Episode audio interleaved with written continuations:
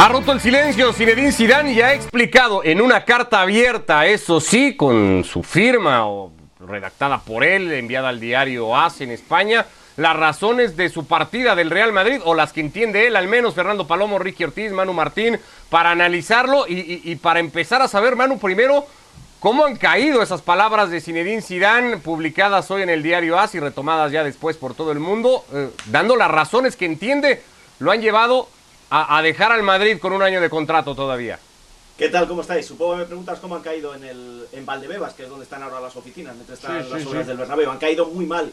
Lo que pasa es que el Real Madrid no quiere moverse y lo que ha provocado esa carta de Zinedine Zidane en este mundo polarizado es que aquí en Madrid por lo menos tenemos hoy la sensación de que ha nacido una nueva guerra, los que defienden a Zidane y los que defienden a Florentino. Curiosamente, gente que hace apenas un mes defendía a los dos en el proyecto común, ahora sacan los defectos unos del entrenador y otros los defectos del presidente. Y en cuanto a mi opinión, es una carta que, que, dispara pero apunta poco. Es una carta en la que Zidane comete varios errores. El primero sí, dice que está muy feliz con Florentino, pero luego dice que no le apoya, que le ha dejado fuera. Hombre, a un entrenador que pierde como perdió partidos en el mes de noviembre, que estuvo a punto de quedarse fuera de la Champions, que luego le eliminó un equipo de Segunda División B de la Copa, un entrenador del Real Madrid de los últimos que ha tenido, ya hubiera sido cesado en aquel momento. Y claro, es cierto, eh, y lo hemos dicho, eh, filtraba mucho Florentino. Florentino habla poco públicamente, pero habla mucho con sus periodistas, que son los que al final cuentan la historia. Es decir, que Zidane no, no hace nada de autocrítica, dispara pero no apunta, lo deja todo más o menos ahí a medias. A mí sinceramente me ha sorprendido porque es la primera vez que usa ese tipo de, de, razones para decir que se marcha del Real Madrid, pero también le hubiera dicho yo que lo hubiera dicho antes. Y cuando habla de los medios de comunicación, también habría que haberle dicho, ¿por qué no lo decías en la rueda de prensa y lo dices ahora? Tiene, no deja de ser su, su versión, la, manera que él ve las cosas, Fer, pero ¿tiene alguna razón en todo eso que ha dicho Zinedine Zidane? ¿Ves argumentos que lo llevaran a, a decir, bueno, ¿E-, en esta parte no se equivoca el francés. Gusto saludarles. Bueno, hay argumentos y son las razones de Zidane. Luego compartirlas ya pasará por cada uno y sus interpretaciones y los argumentos que se tenga para poder definir si las comparte o no. Hay, hay cuestiones que evidentemente son muy personales, como el agradecimiento que tiene a Florentino por haberle hecho madridista 20 años atrás, no lo esconde, eh, deja clara, clara su, eh, su cariño al presidente pero al mismo tiempo también lo deja expuesto porque evidentemente quien conoce la estructura del Real Madrid sabe que no son muchos los que hablan directamente con el técnico, es más, dos personas de la cúpula del Madrid y ya, y son José Ángel Sánchez y Florentino Pérez, y cuando dice que lo han dejado eh, solo prácticamente o que le han restado, eh, se han olvidado de su pasado, de la historia, que no le han apoyado, pues evidentemente son estos dos nombres a los que hace referencia. Coincido con Manu cuando habla de los periodistas que no le preguntaban de fútbol o no se hablaba de fútbol. Coincido con que eh, eh, Zidane diga que hay que cuidar al, juego, pues cuidando el juego se puede empezar por hablar del juego y Zidane no lo hizo. Zidane no hablaba del fútbol. Zidane esquivaba las preguntas que tenían que ver con fútbol y las consideraba ataques personales de la prensa. Es muy fácil escudarse en los medios de comunicación que lo que somos al final es un, somos vehículo entre eh, los clubes y sus aficiones. los clubes claro que tienen sus medios para poder hacerse ver también, pero dejan a la libre interpretación de los apasionados eh, aficionados lo que estos dicen y, evidentemente la pueden controlar. Con la prensa hay un filtro también y pasa por la crítica eh, y de quienes cubrimos esto desde hace ratos, eh, entender y contextualizar lo que los personajes dicen. Sidán, cuando se le preguntaba sobre futbolistas, esquivaba, y yo entiendo que preguntarle sobre futbolistas a un técnico es pretender también hablar de fútbol. Hasta hoy, Ricky, que se ha publicado esta carta, se ha hecho pública, la imagen que uno podía tener de Zidane era un soldado fiel del Real Madrid que ya había vuelto dos veces y que podía volver cuantas fueran necesarias cada que el club lo necesitara. ¿Ya no más? ¿Eso ha cambiado a partir de hoy?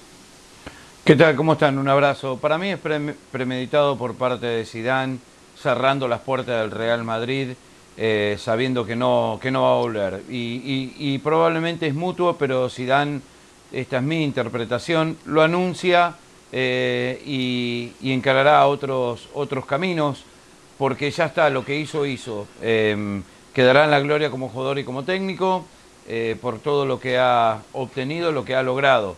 y también es consecuencia de que no ganó nada. En el Real Madrid siempre tenés que ganar. Y eso lo sabemos todos, lo sabe todo el mundo.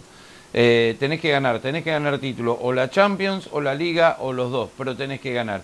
Y cuando no ganás, no importa si te quedaste a un punto o a 20, no ganaste. Y, todo se, se rompe a partir de eso. Después se puede cuestionar que el fútbol, que si gustó, si no gustó, que los jugadores que utilizó, que no utilizó, no ganó. Em, y, y Zidane está dando un paso al costado, borrón y cuenta nueva. Em, dentro de todo, me parece que no es el estilo de Zidane, por eso estoy diciendo lo que digo. Em, eh, no me parece hasta correcto quizás eh, para un club que, también le ha dado mucho, pero así es el fútbol y así es esto y, Zidane lo sabe. Él sabe que, que acá se viene una renovación total y probablemente él no quiere ser parte para decirle a todos los jugadores que ha ido a mil batallas juntos y que han ganado, de que esto ahora va por otro camino y se tienen que ir, eh, y eso lo va a tener que hacer el próximo técnico que llegue. Se está hablando mucho de Ancelotti, no sé, pero eh, eh, que también no se fue muy bien, ningún técnico se va bien de, los equipos grandes generalmente, solo Ferguson. Pero bueno, hay que esperar ahora y, y ver qué es lo que viene, hacia dónde va Zidane y lo que dijo ya lo dijo, así que esto da tela para rato. Yo, creo para sumarle a eso nomás, eh, yo creo que Zidane vuelve al Madrid o volverá en su momento, cuando quiera, porque la consideración de leyenda ya la tiene. El tema que no volverá mientras Florentino esté y lo que se acaba de convertir es en el, el candidato a técnico de aquel opositor al Florentinato en el próximo ciclo de elecciones.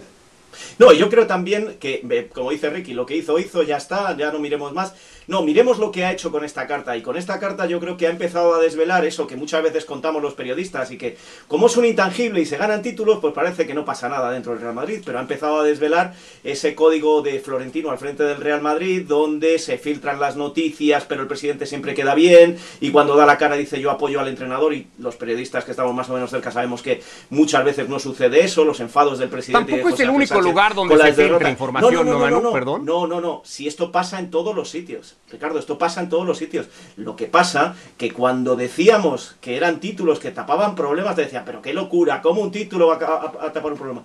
Es que esto es lo que sucede en el Real Madrid, es que no se ha renovado la plantilla y es que Zidane también ha sido incapaz, que lo reconozca él. Si él hubiera sido capaz ya lo hubiera renovado, que es una de las cosas que se queja en la carta, que no tiene apoyos. Hombre, no tienes apoyos porque tú mismo le has cedido todo eso al presidente que te contrató. Tú has estado ahí tres años con los mismos apoyos que has tenido esta temporada, ni uno más ni uno menos. Y lo que desvelas en la carta es cómo trabaja este club, que parece que es irreal, que nunca pasa nada, que todo es maravilloso entre Zidane y Florentino o, dentro del club. Y Zidane dice, no, no, señores, este club es como todos y aquí hay unos problemas que nadie habla y que nadie resuelve. Yo, mi sensación es que más que hablar de lo que deja en el pasado, como dice Ricky, yo diría que la carta desvela algunos de los problemas que van a irse ampliando en un futuro más o menos medio inmediato.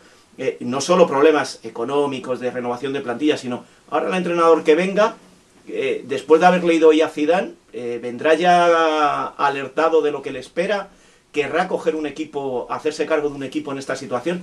yo creo que Zidane dice mucho que puede marcar el futuro más o menos inmediato del Real Madrid. El mismo periódico que publica esto mañana sale con una, bueno, ya hoy, en, este martes en, en, España, con que el problema ha comenzado en verano porque Zidane reclamaba eh, fichajes y el club no se los podía dar. A partir de entonces la desconexión entre Zidane y la realidad del Real Madrid era bastante grande, ¿no? Porque no entender que la pandemia le golpeaba económicamente al punto que era un equipo que por la reconstrucción de su estadio no podía cometer fichajes, viniendo de un técnico que conoce el club además, pues eh, eh, Zidane le faltaba un golpecito de realidad en el verano pasado. Pero por eso que dices, Manu, ¿no, ¿no crees que el que vaya al Madrid o pretende ir al Madrid ya sabe mucho de esto que cuenta Zidane en la carta? O sea, tampoco es que descubra el hilo negro, ¿no? Eso ya se sabe que pasa en el Madrid. No, no, no se sabe, Ricardo. No se sabe. Lo sabemos nosotros, pero la gente que va a la, cancha no lo sabe. no, no, la gente no, pero yo me refiero al que vaya a ser candidato o pretenda que le llame el Madrid para ser técnico, pues sabe que hay que hay un presidente que, lo, que lo, decide todo. Tienes que estar dentro y tienes que estar en primera línea, ni siquiera en segunda, tercera línea, lo sabes. Lo ha dicho Fernando hace un momento y esto es conocido entre nosotros los periodistas, pero muchas veces lo dices al gran público y te, y te tachan de antimadridista. Salen aquí los troles estos de Twitter y, y, te quieren matar porque estás contando lo que ha contado Icidar y lo llevamos contando mucho tiempo. No, no, no, no. El, el, la, la, situación es la que es y, y el, que te, y el que venga pues tendrá que, que vivirlo de esa manera.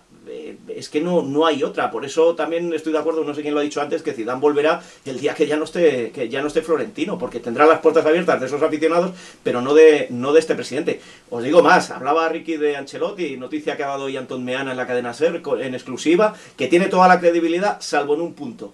¿Os acordáis del libro que publicó Ancelotti cuando se marchó del Real Madrid? Que estuvimos con él en Múnich entrevistándole.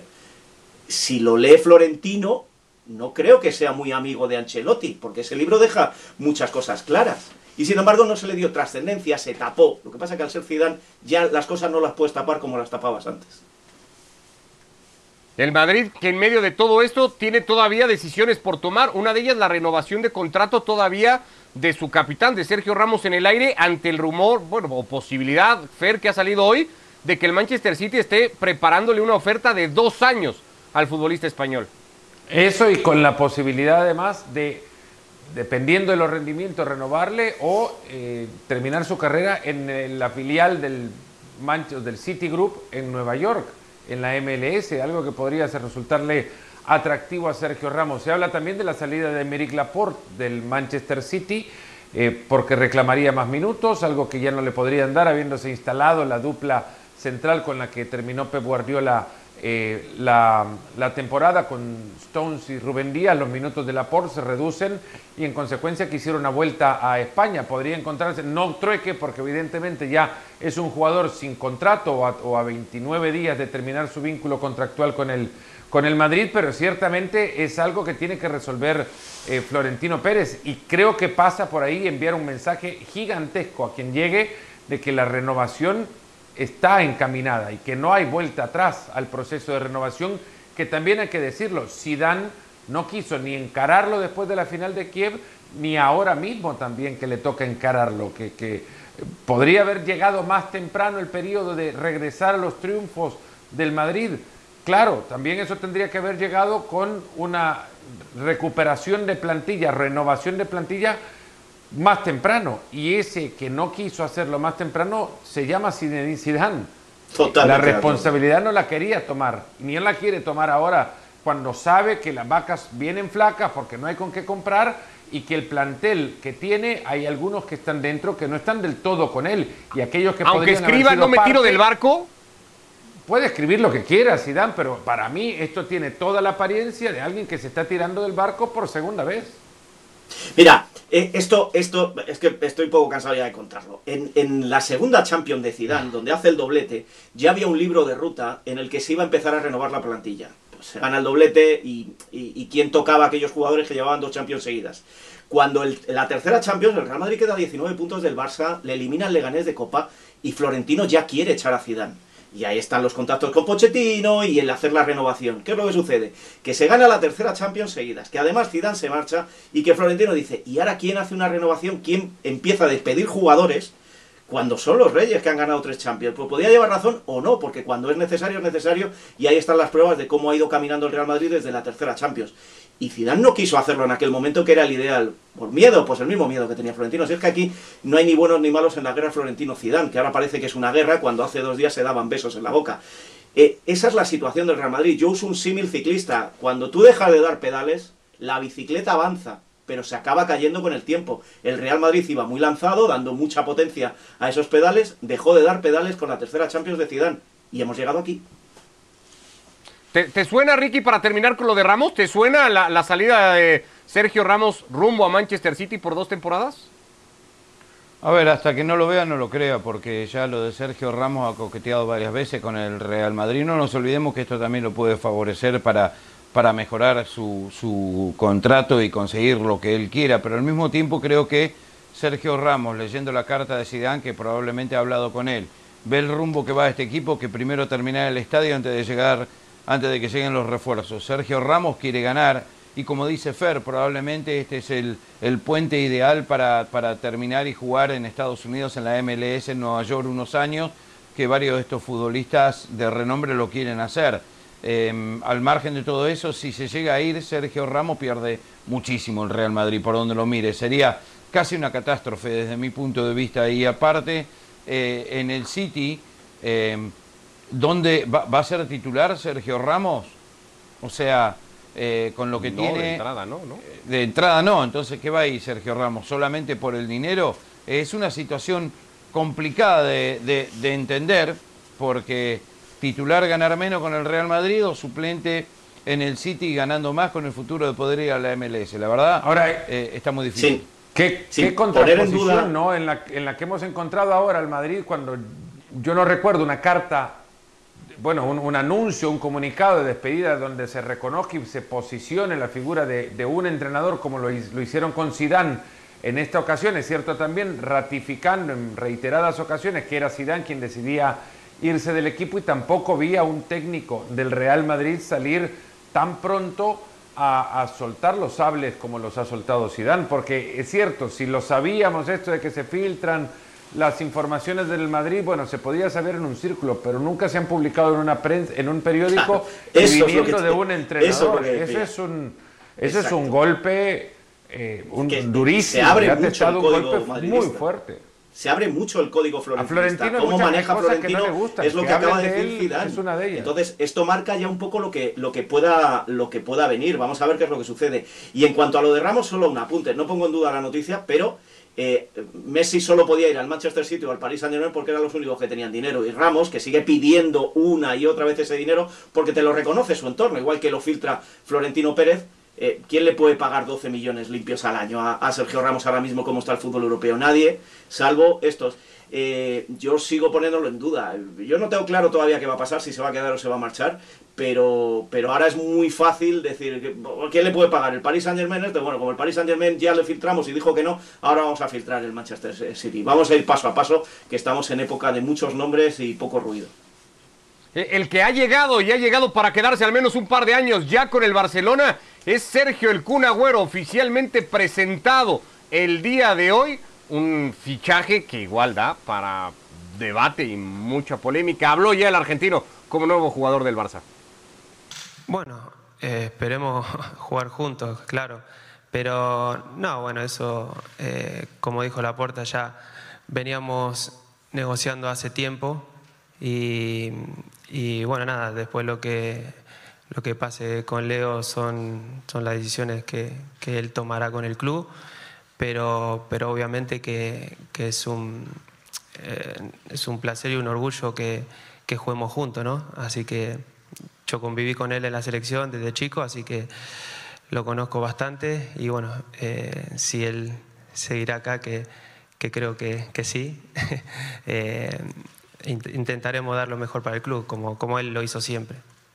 Bueno, no, lo único que me acuerdo fue que el, eh, cuando ganamos la Premier, bueno, hemos hecho una comida y, y lo, lo que me acuerdo que me dijo fue, te vas al mejor equipo del mundo. Eso. Las últimas palabras que me ha dicho.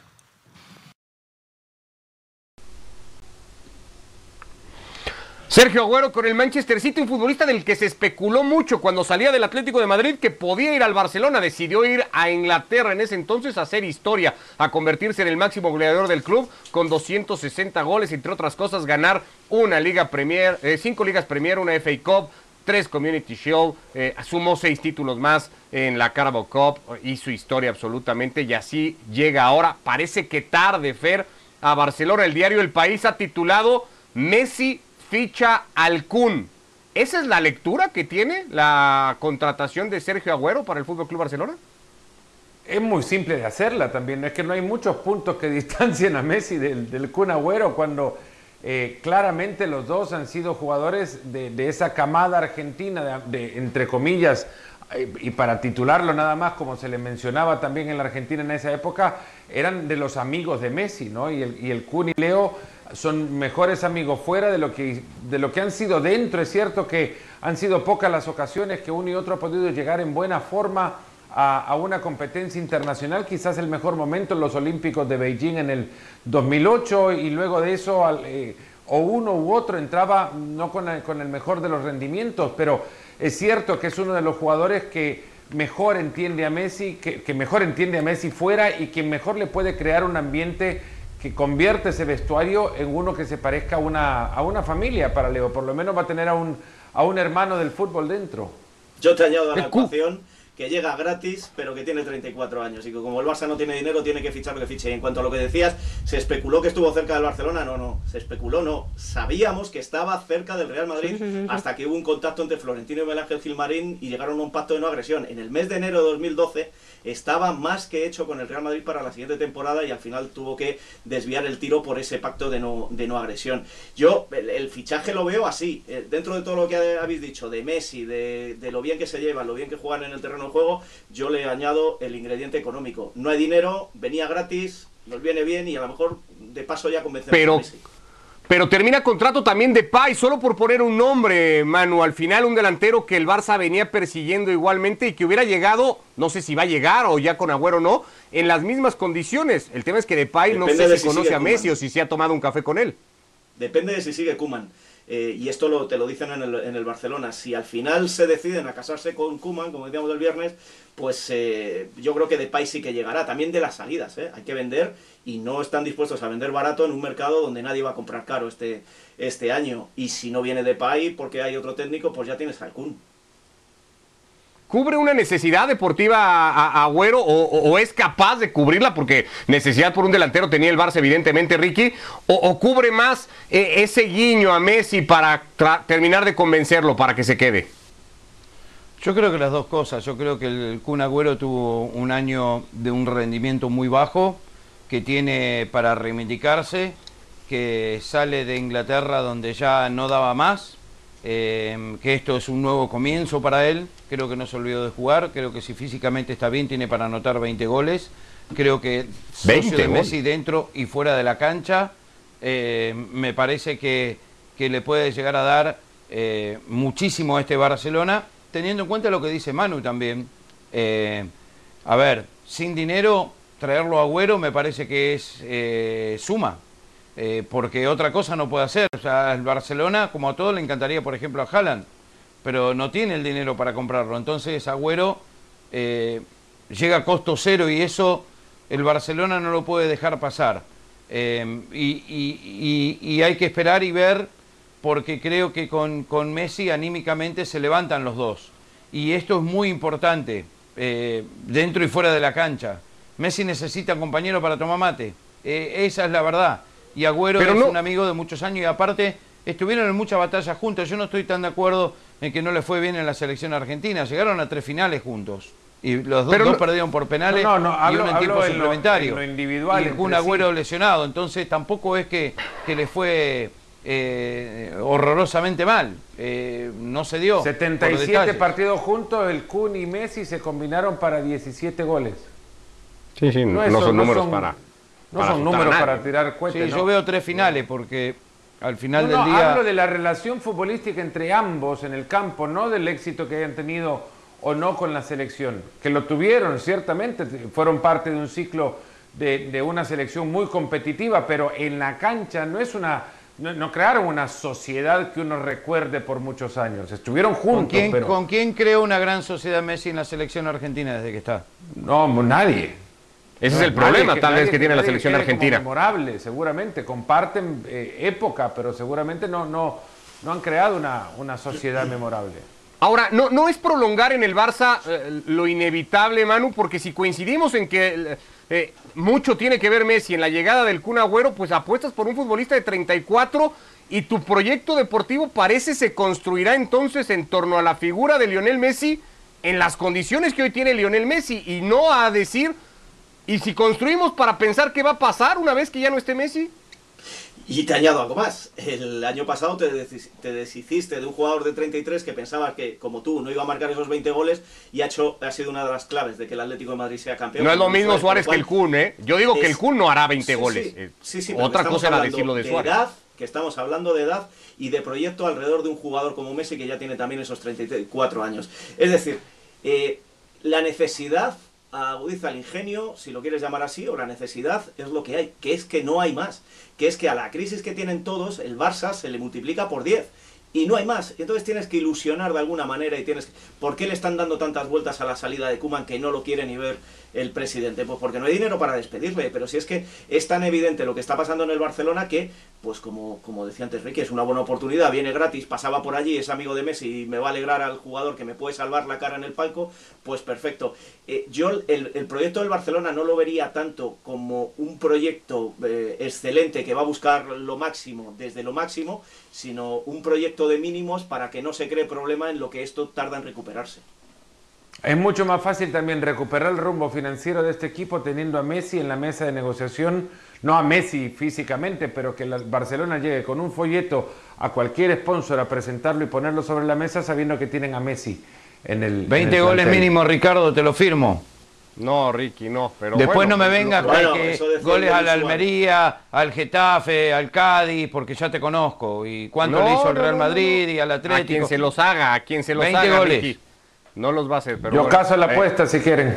Lo veremos. Por cierto, se habla ya de Emerson confirmado por 9 millones al Betis para que el brasileño que debutará con selección eh, con toda probabilidad sea igualmente futbolista del Barça para la próxima temporada. ¿Qué pasó el sábado, Ricky? O más bien, ¿por qué pasó lo que vimos el sábado en Oporto que coronó al Chelsea 1 a 0? Sí, eh, vuelve a reinventarse Guardiola, encontró una forma eh, nueva de perder una, una final. Eh, Tuchel lo pasó por arriba, se lo comió crudo y, lo que hizo Guardiola en el primer tiempo con el equipo que formó eh, dejó con la boca abierta a todo el mundo. Eh, hay que darle mérito a este Chelsea, hay que darle mérito a Tuchel, hay que darle mérito al primer tiempo que jugó, cómo lo jugó y cómo se defendió en el segundo. Eh, Una defensa hermética, sensacional lo que hicieron, justo ganador de ese partido y otra vez con cuentas pendientes en Champions. Eh, Guardiola sin dirigir al, al Barcelona y sin tener a Messi. Eh, la historia y el personaje iba a ser Guardiola casi pasara lo que pasara, Fer, y no sé si eso se iba a magnificar, inclusive si perdía como terminó perdiendo. ¿Lo marca Guardiola la derrota del sábado? ¿Lo estigmatiza de alguna manera? No, no, no, no, en absoluto. No creo que se- estigmatizarlo significaría llamar a Guardiola un técnico perdedor. Y ha perdido 19, ha ganado 19 de las 25 finales que ha disputado. No creería que esta final le deje un estigma. Le va a dejar una marca seguramente porque ha encontrado que eh, también responsabilidad suya debe ser que en el partido hubo hasta tres o cuatro jugadores que no estuvieron a la altura de las condiciones que, que enfrentaban, como tampoco él estuvo, me parece, a la altura leyendo un partido que buscaba explotar por la profundidad esa banda izquierda en la que tenía a tres jugadores con desborde brutal como Sinchenko, Foden y Sterling y que no pudo hacerlo porque del otro lado estaba Pilicueta en un gran nivel, Rhys James en un, en un nivel impresionante como lo fue Ben Chilwell del otro lado porque también regaló mucha cancha para la recuperación a un jugador que es único y excepcional como Engolo Kanté y no le puso a otro, eh, bueno, sí, le puso a, Gundogan, pero limitó las posibilidades de Gundogan, que con pelota Sinchenko se convertía en interior y, y limitaba ese,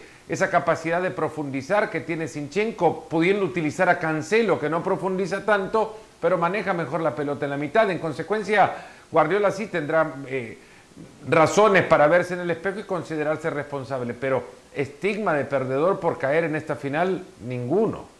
Eh, Es una especie de círculo vicioso, ¿no, Manu? Porque es cierto, futbolistas del City que no rinden, pero se podría debatir si no rinden porque los saca de la posición en donde venían rindiendo a- a- hasta antes del partido del sábado, Guardiola, ¿no? Mis sensaciones son que hubo un equipo que jugó a lo que lleva jugando desde el mes de enero, cuando llegó Tuchel, y hubo otro equipo que no jugó a lo que juega habitualmente. Eh, no, yo no estigmita, es- estigmatizaría- yo no le pondría el punto negro a Guardiola, por decirlo de una manera más fácil, sino que pensaría más en eh, todo lo que ha conseguido y lo que le ha aportado al mundo del fútbol. Perder esta final, eh, creo que era importante ganarla para quitar pues esos comentarios como el que ha hecho Ricky, solo es capaz de ganar en el Barça y con Messi, pero también es cierto que ha ganado otras muchas cosas. Y, y Pero llevamos inicio, 10 años diciendo que no gana la Champions. claro, y no, estaba si 90 es que- Bueno, minutos vas a sumar otro año a más, sumarás Una otro año más y... Dejadme que hay poco tiempo, dos puntos si me dejáis. Uno, el que no ganara Champions con toda esa inversión, con ese equipo y con toda esa fama que tiene el técnico, es un problema para el técnico. Y dos, y dos, sobre todo aquí en España, aunque lo he escuchado en más sitios. Y dos, cuando este año ese equipo jugaba y se inventaba Guardiola una serie de cosas sobre el terreno de juego que los muy tácticos definían como la maravilla, se hablaba de que había fichado a un segundo que era una maravilla, que se llamaba Lillo. Yo estoy convencido que Lillo tiene tanta culpa como Guardiola y sin embargo, solo cuando se pierde culpamos a Guardiola. Con lo cual, empecemos a mirar un poco más profundamente en ese vestuario quién ha podido ser el responsable.